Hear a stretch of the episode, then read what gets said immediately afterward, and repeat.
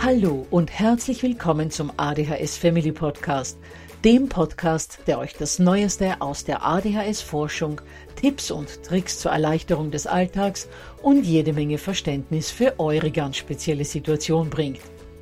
Ich bin im Übrigen Anna und war auch einmal eine verzweifelte Mama von einem betroffenen Kind. Aber heute, viele Jahre und mehrere Fortbildungen später, bin ich Expertin für ADHS und eine sehr entspannte Mutter eines mittlerweile jungen erwachsenen Mannes, der trotz dieses Syndroms zu einem glücklichen und beruflich erfüllten jungen Mann herangewachsen ist. Ich möchte euch mit diesem Podcast genau dort zur Seite stehen, wo auch ich vor vielen Jahren Hilfe gebraucht hätte. Denn ich wünsche mir nichts mehr, als dass es euch auch gelingt, euer Kind in ein glückliches und erfolgreiches Erwachsenenleben zu begleiten. Bevor es aber mit der Episode losgeht, lasst mich noch auf zwei Dinge hinweisen. Punkt 1. Ich spreche in meinem Podcast immer nur von ADHS, weil das in der Fachwelt so üblich ist. Gemeint ist damit aber auch immer die verträumte Variante der ADS.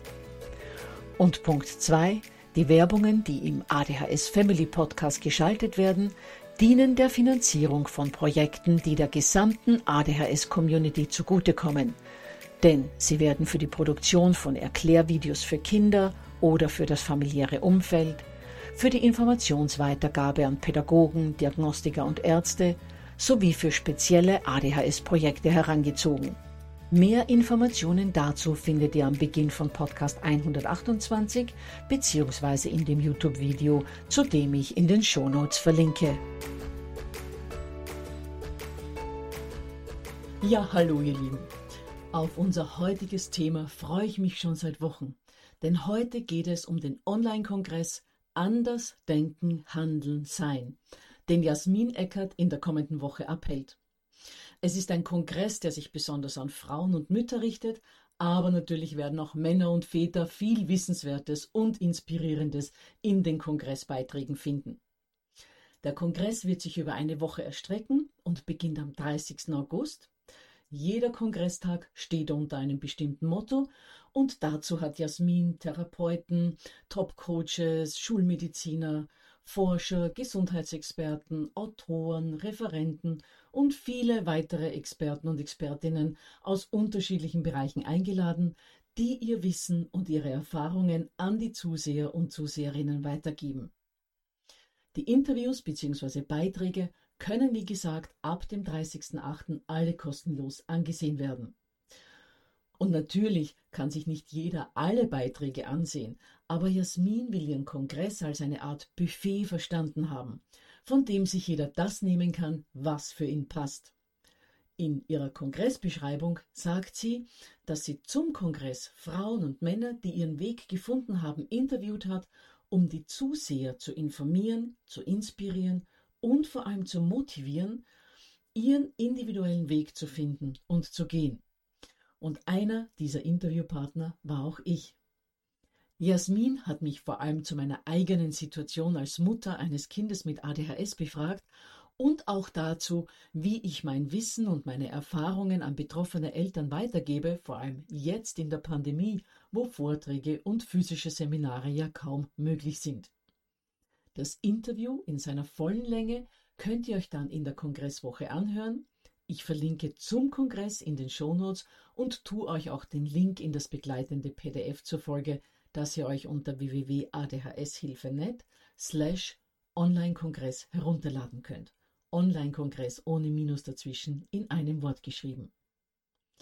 Ja, und für den heutigen Podcast habe ich einige Ausschnitte aus meinem Interview mit Jasmin für euch vorbereitet und der erste Ausschnitt davon betrifft Jasmins Frage, bei welchen Problemen ich mir damals als Mama mehr Hilfe gewünscht hätte. Herzlich willkommen zu Anders Denken, Handeln, Sein, der ADHS Online-Kongress für Frauen und Mütter. Heute ist bei mir Anna-Maria Sanders zu Gast. Ich freue mich sehr. Herzlich willkommen, liebe Anna. Herzlichen Dank für die Einladung.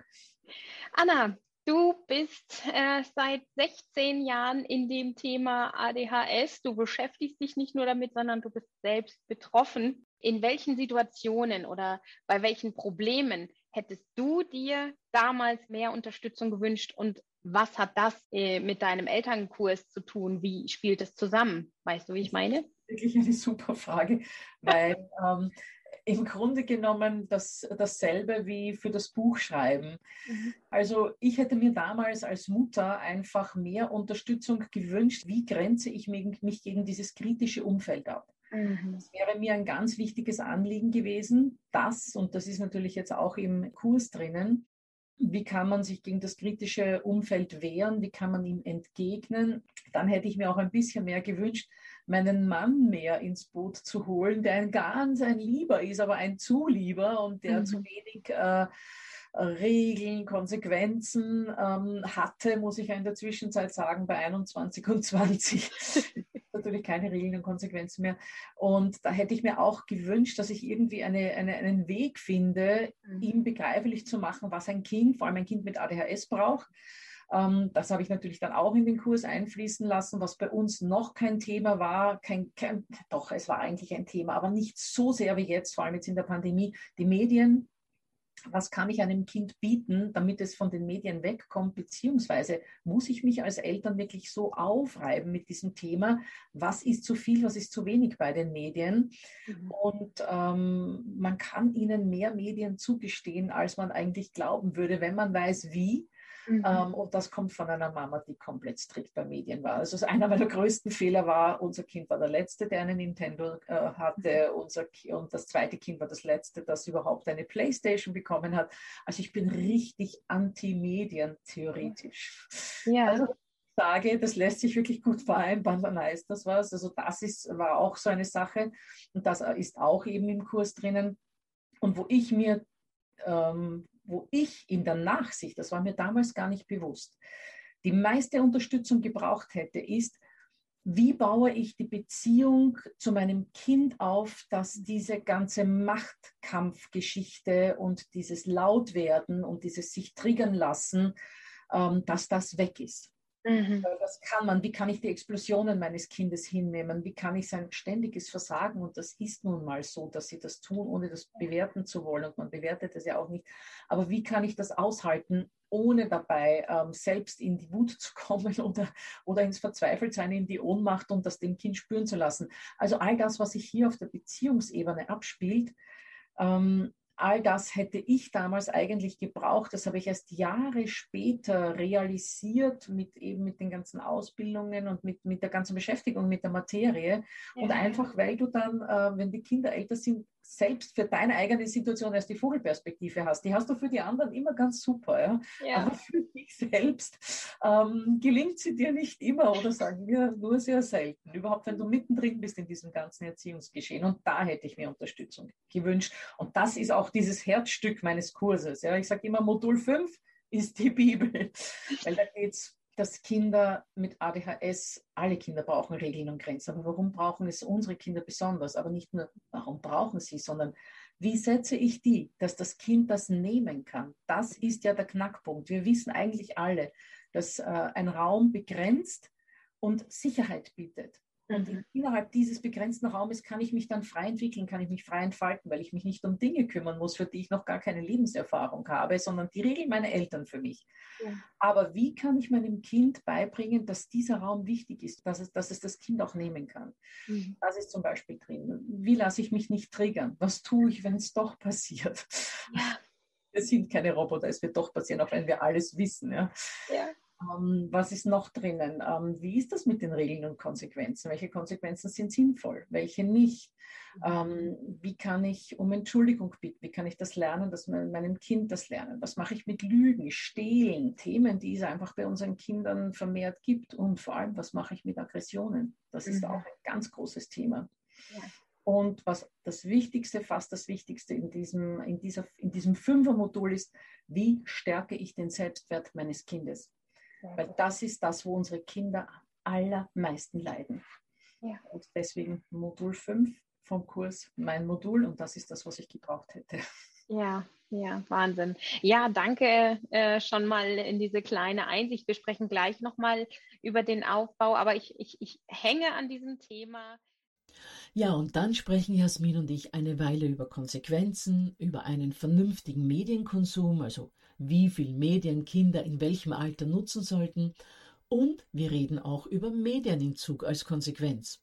Und in diesem Zusammenhang fragt sie mich dann, wie man Konsequenzen liebevoll setzen kann. Magst du was dazu sagen zu der liebevollen Konsequenz? Wie findet man eine liebevolle Konsequenz? Also ich denke, eine Konsequenz an und für sich wird wahrscheinlich nicht liebevoll sein. Sie kann nur liebevoll gesetzt werden, ähm, indem sie vorher schon mal angekündigt wird. Nicht jede Konsequenz kann oder muss angekündigt werden, aber ähm, wenn es ein immer wiederkehrendes Thema gibt, wie zum Beispiel, dass die PlayStation nicht zur vereinbarten Zeit abgeschaltet wird, dann muss ich äh, mich mit dem Kind hinsetzen und muss sagen, schau, es gibt immer wieder Probleme mit dem Abschalten. Überlegen wir uns einmal, was macht es dir so schwer abzuschalten? Damit räume ich vielleicht schon einige Hürden aus dem Weg, weil das Kind mhm. dann auch verstanden, ah, die Mama sagt nicht, du pass auf, und wenn du das jetzt das nächste Mal nicht ordentlich weglegst, ist es für eine Woche weg. Ja. Sondern sie fragt mich, was fällt mir so schwer daran? Sie interessiert sich für mich, sie interessiert sich für mein Innenleben. Und ähm, da ist dann schon mal das Herz viel offener, darüber zu sprechen, was passiert, wenn es das nächste Mal wieder nicht ordentlich oder rechtzeitig abgeschalten wird. Und dann, äh, wenn das Kind in dieser Offenheit ist, ähm, Im Übrigen, dieses Gespräch kann nicht nach oder bei einem Streit erfolgen, wenn gerade wegen des Abdrehens der Playstation gestritten wurde. Das ist ein schlechter Zeitpunkt. Besser ja. einfach gemütlich und wenn man entspannt ist. Und dann bespricht man eben mit dem Kind, wenn es in dieser guten Stimmung ist, ähm, okay, ich verstehe jetzt, dass es dir so schwer fällt, ich muss aber trotzdem darauf bestehen, weil, und dann erklärt man, was mit, was mit exzessivem Medienkonsum es auf sich hat und warum das so schlecht ist und dass man es nur tut, weil man das Kind lieb hat, man könnte es machen lassen, hätte man seine heilige Ruhe. Ja, und dann ähm, wird eben vereinbart, wie dieses Beendigungsritual vonstatten zu gehen hat. Willst du erinnert werden? Äh, soll ich dich daran erinnern, dass du dir eine Erinnerung stellst? Ähm, möchtest du das autonom entscheiden? Brauchst du keine Erinnerung, weil dich das Gerät erinnert? Mir ist nur wichtig, dass du nach XY Minuten unaufgefordert äh, das Gerät weglegst und solltest du es tatsächlich übersehen und ich dich ermahnen müssen, dass du sagst, ups, sorry, übersehen und die Geschichte ist gegessen. Mhm. Äh, was war jetzt aber eigentlich deine Frage? Es ging um liebevolle Konsequenz. Also genau das meinte ich mit liebevoller Konsequenz, nämlich nicht mit dem Haudegen und wenn du nicht dann, sondern erklären im also Dialog. Das hast du erst mal erklärt, genau, aber die Konsequenz, da ziehen wir ja noch gar nicht, da habe ich jetzt an den Faden verloren. Ja. Und äh, dann muss natürlich auch bei diesem, bei diesem netten Gespräch, ja, auch wenn es ein unangenehmes Gespräch ist, es kann trotzdem äh, liebevoll gehalten werden, ja. muss auch vereinbart werden, okay, und was machen wir jetzt aber eigentlich, wenn du es wieder nicht schaffst? Mhm. Ich kann dich ja nicht machen lassen, ja, dazu bist du mir und deine Entwicklung zu wertvoll und zu wichtig. Was tun wir, wenn es nicht klappt? Hast du irgendeinen Vorschlag? Wenn dann nur dieser hier kommt, ja, dann, äh, dann sage ich also, okay, wenn du keine Ideen hast, dann schlage ich vor, und wir werden das dann auch so machen, mhm. äh, dass du dann am nächsten Tag nicht spielst. Zum Beispiel, ja, oder was auch immer dann die Konsequenz wäre. Und da ist natürlich die logische Konsequenz der Medienentzug, weil da ging es ja auch dann darum. Ja. ja. Ähm, und das ist dann auch so. Dann ist es angekündigt worden. Und wenn dann am nächsten Tag oder an diesem Abend nicht weggelegt wird, ähm, wenn es vereinbart wird und, und, nur gemotzt wird, wenn man aufgefordert wird, dann sage ich, äh, äh, gib mir bitte den Controller. Morgen ist er jetzt auch weg. Du weißt ja, wir haben darüber gesprochen. Auch wenn das Kind gar nichts mehr hört, vielleicht sage ich das dann auch gar nicht mehr, wenn das Kind vollkommen in der Wut ist, dann sage ich es eben nachher, wenn es sich wieder beruhigt hat und dann ist der Controller am nächsten Tag weg. Also da fährt die Eisenbahn drüber. Ja. Auch wenn es als Mama weh tut. Ja. Ja, ja, aber vielen Dank fürs Teilen. Genau darum geht's. Ohne, ohne Konsequenz fährt man sich selbst gegen die Wand. Also ja, man tut dem Kind ja nichts Gutes, weil ich kann alle möglichen Regeln ankündigen, Grenzen setzen. Wenn bei Regelbuch und Grenzüberschreitung keine ähm, Konsequenz folgt, ist das ganze Unterfangen, Regelsetzen undurchführbar. Es geht nicht ohne. Ja. Ja, ja, ist definitiv so. Vor allen Dingen, weil man dann ja auch einfach nicht mehr ernst genommen wird. Ha ja, die redet nur, ich mache es jetzt einfach ein bisschen, die hört schon wieder auf. Bumm. Genau, und nicht nur nicht ernst genommen, sondern du wirst als schwach, du wirst als schwach wahrgenommen. Und das macht Kindern Angst. Kinder brauchen diese starke Person, die alles regelt, die die stark für das Kind ist, wo das Kind einfach noch zu sehr, ich sage jetzt mal, triebgesteuert und bedürfnisgesteuert ist, um die richtige Entscheidung zu treffen, die, die vernünftigere Entscheidung zu treffen. Da muss die Mama oder der Papa eben mal her. Mhm. Und wenn das Kind merkt, die Mama ist zu schwach, der Papa ist zu schwach, dann wird es ängstlich, weil es merkt, da ist keiner. Ich selber schaffe es auch nicht und da ist kein anderer. Und deswegen ist das so wichtig, dass man stark bleibt in, in der Liebe eben für das Kind. Ja, ganz wichtig. Vielen Dank. Jetzt haben wir die ganze Zeit über Konsequenzen und über kleine Bruchteile aus deiner Bibel gesprochen. Es ja. gehört ja aber sehr viel mehr dazu als einfach nur irgendwelche Konsequenzen. Dein Elternkurs, den hast du ja sehr logisch aufgebaut. Magst du dazu was erzählen? Was gehört eigentlich noch alles dazu? Wir haben nicht nur Stellschraube Kind. Genau, also wir gehen jetzt mal von einem Kind mit ADHS oder ADS aus und ich werde auch nur mehr noch ADHS sagen, weil es ist ja ohnehin beides damit gemeint. Genau. Ähm, also für mich äh, stellt sich die Begleitung ähm, eines Kindes mit ADHS immer so wie der Bau eines Hauses dar.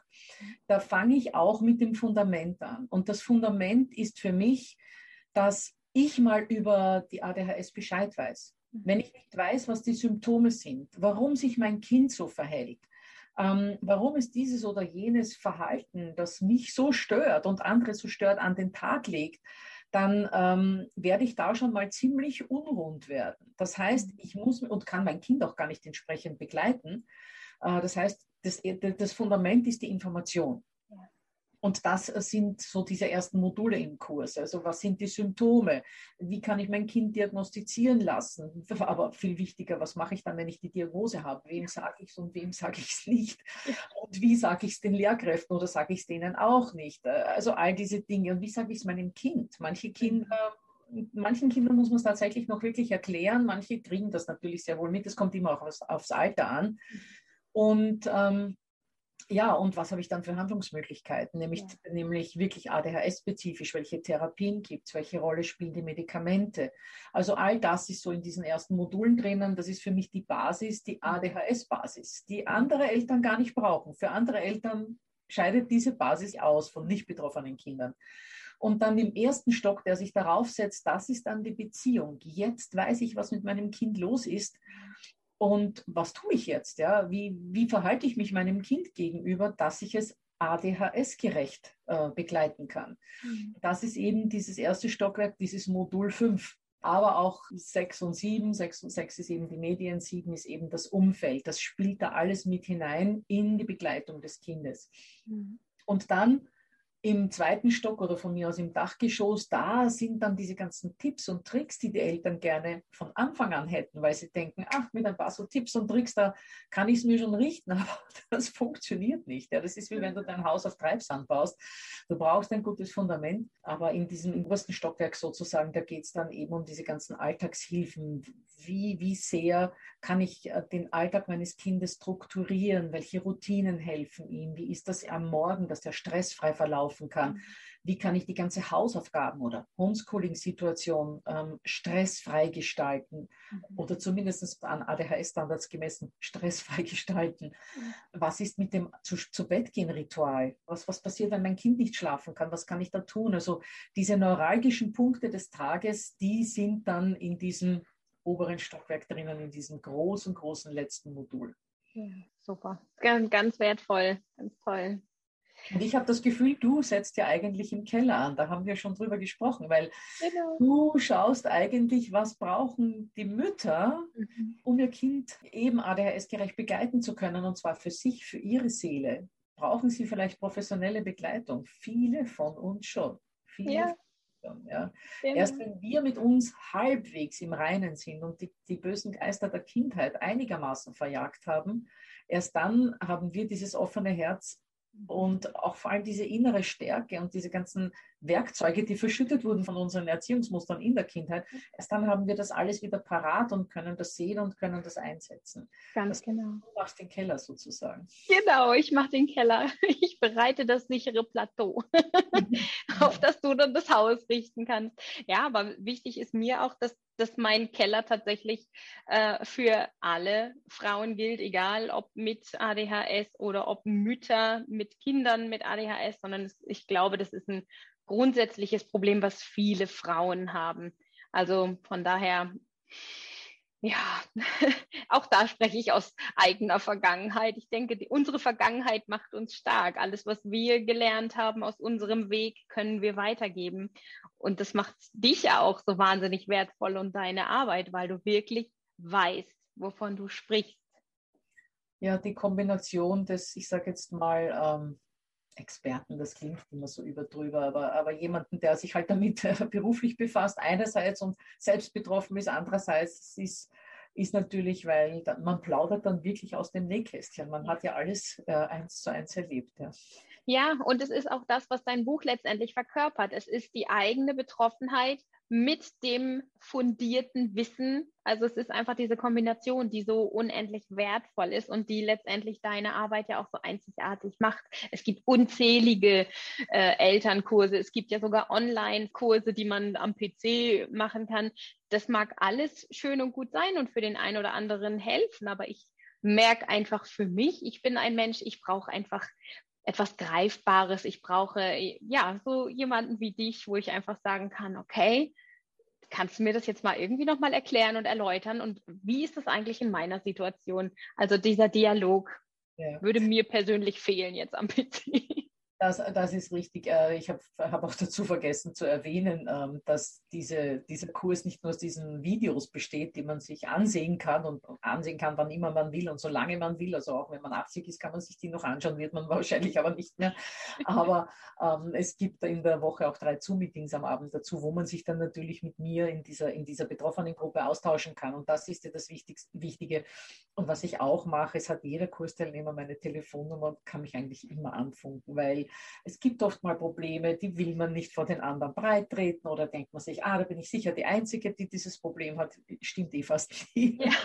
genauso. Oder es gibt ein Problem, wo wirklich der Hut brennt, ja, und wo man nicht bis zum nächsten Zoom-Meeting warten möchte. Und das ist mir ganz wichtig, dass die Kursteilnehmer da einfach immer Zugriff auf mich haben. Ja, und das ist das, was du auch mit dieser persönlichen Begleitung meinst, ja. Die ist ganz genau. Genau, ja, das war jetzt Hintergrundwissen, was ich natürlich hatte. Also gut, dass du es nochmal so deutlich erwähnt hast. Genau, diese persönliche Bindung, die ist wirklich einzigartig. Ja, Mensch, liebe Anna, ich danke dir wirklich sehr für diese Aufklärung, für dieses tolle Gespräch und weiter viel Erfolg und danke für deine Arbeit. Sehr gerne und danke für die Gelegenheit, dass ich ja, mein Wissen mit einem Zusehern teilen durfte. Ja, ihr Lieben, das war mal ein kleiner Einblick in mein Interview am Online-Kongress, wo ihr mein Gespräch mit Jasmin dann am 4. September in seiner vollen Länge ansehen könnt. Und diese Interviewausschnitte waren auch ein kleiner Einblick in meinen Unterstützungsansatz für Eltern von betroffenen Kindern. Und wenn ihr davon noch mehr wollt, dann lade ich euch ein, in der Woche vom 21. bis 25. September an meinem Webinar stressfrei durch Alltag und Schule trotz ADHS bzw. ADS teilzunehmen. Das Webinar ist natürlich wieder kostenlos, ihr braucht dabei nichts zu tun, nur zusehen und es ist technisch super easy, weil ihr nur einen einzigen Link klicken braucht und schon seht ihr mich am Bildschirm. Das Webinar wird an drei verschiedenen Tagen stattfinden, damit auch wirklich jeder einen für sich passenden Termin findet und anmelden könnt ihr euch dafür unter www.adhshilfe.net slash Webinar. Auch diesen Link packe ich euch sowohl in die Shownotes als auch in das begleitende PDF zu dieser Folge. Und wenn der Schuh jetzt schon gehörig drückt und ihr bis zum Webinar unmöglich warten könnt, dann könnt ihr mich auch unter meiner Mailadresse anna.adhshilfe.net kontaktieren, beziehungsweise lasse ich euch per Mail auch gerne meine Telefonnummer zukommen, damit ihr mir eine WhatsApp-Sprachnachricht senden könnt. Wir finden auf alle Fälle einen Weg, damit euch geholfen wird. Ich weiß, wie verzweifelt man sein kann, denn ich war selbst mal genau in dieser Situation. Gut, ihr Lieben, dann verrate ich euch noch, was das Thema der kommenden Episode sein wird, denn da geht es um etwas wirklich ganz Besonderes. Ich werde euch das Herzstück meines Begleitungsansatzes für Kinder mit ADS und ADHS verraten. Das heißt, ich werde euch nächste Woche die fünf wichtigsten Grundsätze für die Begleitung von unserem betroffenen Nachwuchs mitgeben. Da solltet ihr also unbedingt dabei sein.